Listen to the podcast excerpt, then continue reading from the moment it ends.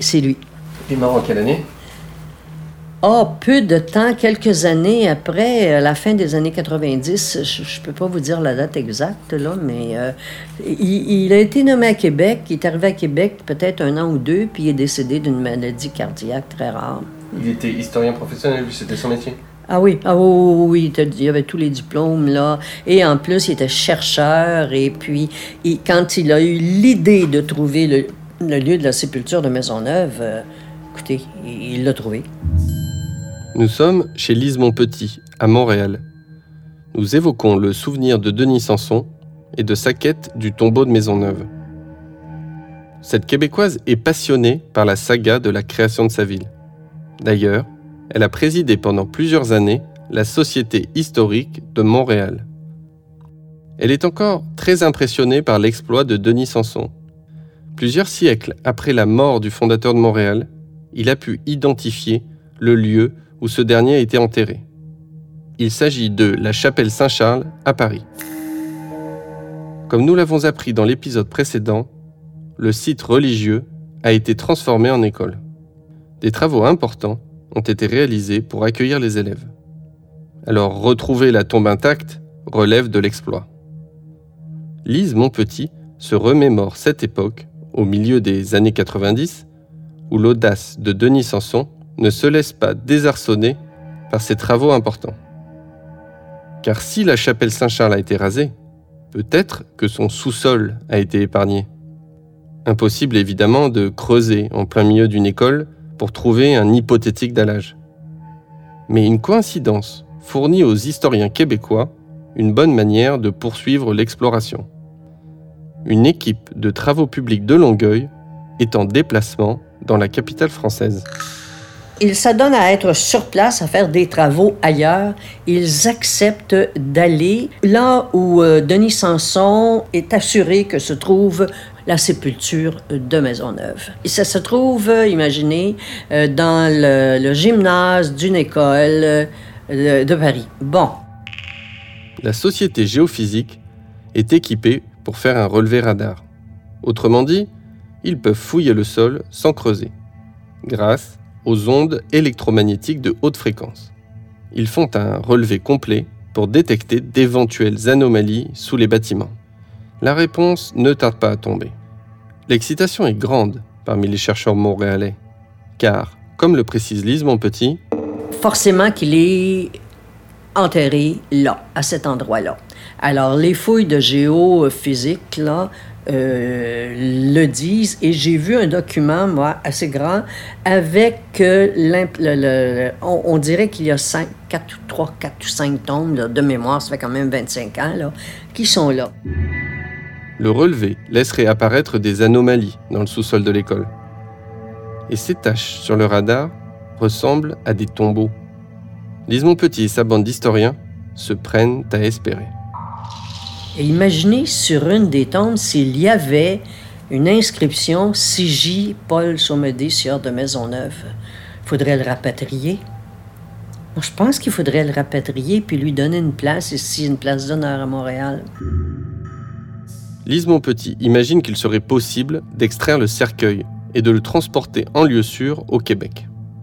Ce serait l'occasion de célébrer le fondateur de Montréal, en lui bâtissant un monument. Quand les cendres de Jeanne Mance, la cofondatrice de la ville, ont été déplacées dans la crypte de l'Hôtel Dieu, elle a été célébrée au cours d'une longue procession. La créatrice du premier hôpital, qui a tant soutenu Paul de Chomedey, repose ainsi en plein cœur du plateau Mont-Royal. Alors, pourquoi son acolyte n'aurait pas droit à un tel honneur? Sur la base du relevé radar, Denis Sanson réussit à convaincre le musée Pointe-à-Calière de lui déléguer un archéologue. Si on veut atteindre la tombe, il faut maintenant creuser. Nous avons retrouvé cet archéologue nommé Jean-Guy Brossard. Oui, allô? Oui, bonjour, monsieur. En 1900, depuis 1992, depuis l'ouverture du musée pour les carrières, musée d'archéologie d'histoire de Montréal, j'ai été archéologue en chef de cette institution. Il vit aujourd'hui en Gaspésie. Nous l'avons sorti de sa paisible retraite pour avoir le fin mot de toute cette histoire.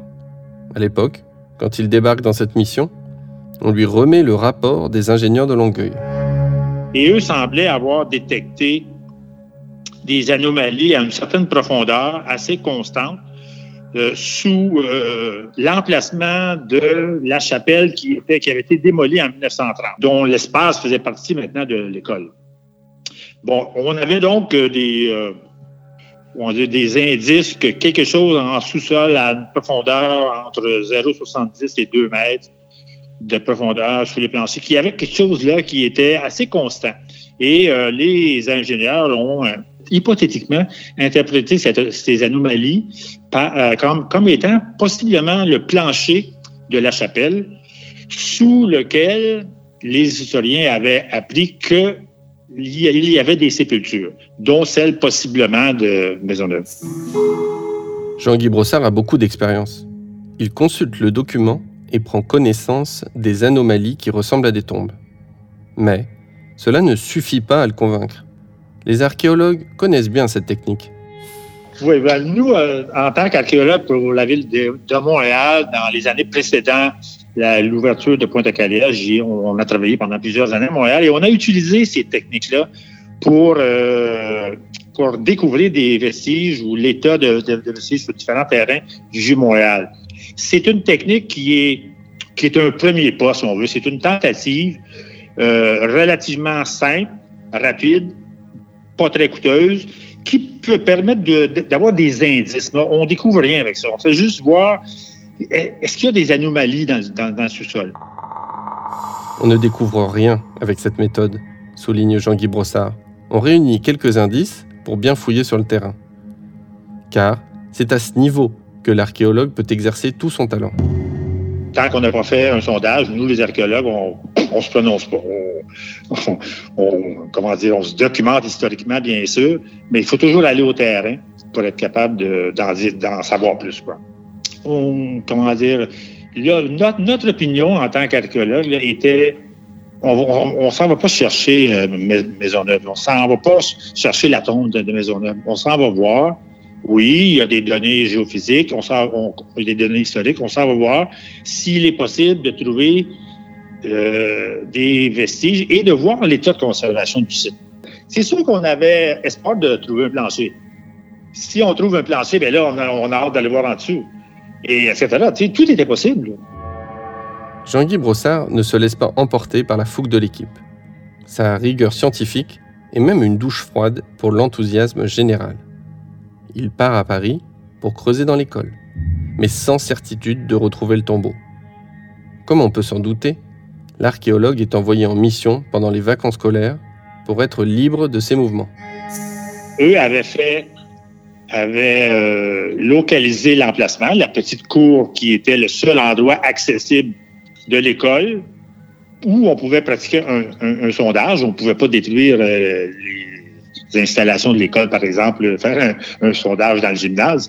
Donc, cette petite école, euh, par la superposition des plans, il était cette petite cour et c'était évident qu'elle se trouvait dans la chapelle, dans la partie arrière de la chapelle, à l'intérieur de la chapelle, juste à l'intérieur.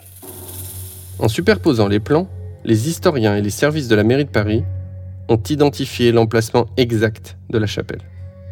Grâce à cette information, une excavatrice a creusé un premier trou pas trop profond dans la cour de l'école. Puis, Jean-Guy Brossard se met à fouiller de façon méticuleuse à la main. L'objectif est de voir si le plancher est intact. Et si, par chance, on peut retrouver les tombeaux en dessous. L'archéologue aperçoit d'ailleurs un premier indice.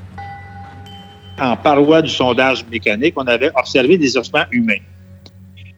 Donc, c'est pour ça qu'on a, que j'ai fait ce sondage euh, manuel dans cette partie-là du sondage, sur cette côté-là du sondage, pour aller voir comment étaient euh, placés ces ossements humains. Est-ce que c'était des ossements humains en, comme on dit dans notre jargon, en connexion anatomique, c'est-à-dire en place, euh, comme un squelette dans une tombe, il est, euh, il est en place, les os ne sont pas déplacés, etc.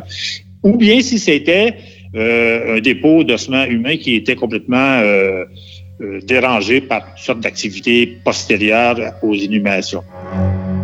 Sur le côté du sondage mécanique, des restes humains ont commencé à affleurer.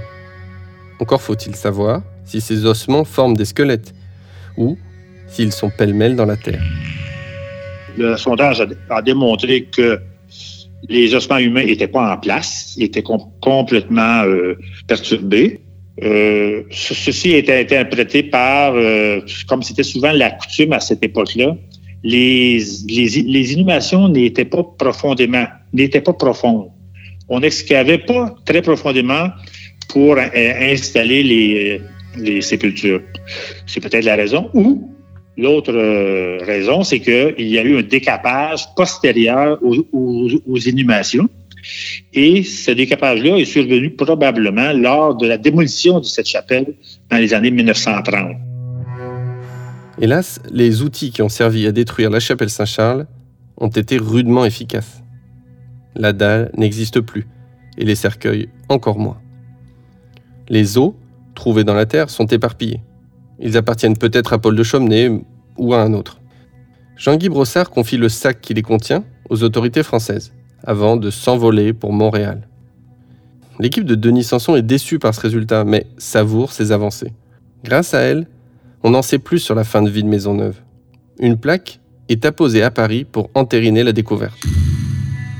Alors, nous sommes partis pour Paris l'année suivante et tout était en place et nous avons inauguré euh, une plaque au 10 de la rue Rollin euh, qui euh, dit que Maisonneuve, ici s'élevait la chapelle des pères de la doctrine chrétienne, où fut inhumé le 10 septembre 1676 Paul de Chaumédé, sieur de Maisonneuve, gouverneur, fondateur de Montréal, Québec, Canada. Alors c'était très impressionnant très impressionnant d'être là lorsqu'on a posé cette plaque. La plaque est là, toujours visible à Paris. Elle marque l'endroit où Paul de Chaumenet de Maisonneuve a été enterré. Elle symbolise aussi une belle conclusion pour cette épopée archéologique. Et bizarrement, ce genre de quête n'a pas fini d'animer l'actualité de notre province. C'est ce que nous découvrirons dans un épisode bonus.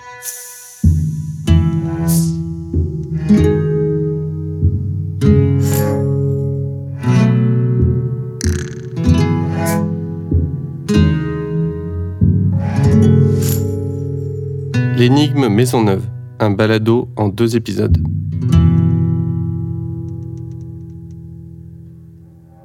C'est sûr que moi, j'ai connu des gens qui cherchaient, par exemple, la, sépulture de Champlain à Québec qui finalement ont cherché, cherché, cherché, puis ils ont trouvé euh, rien d'autre.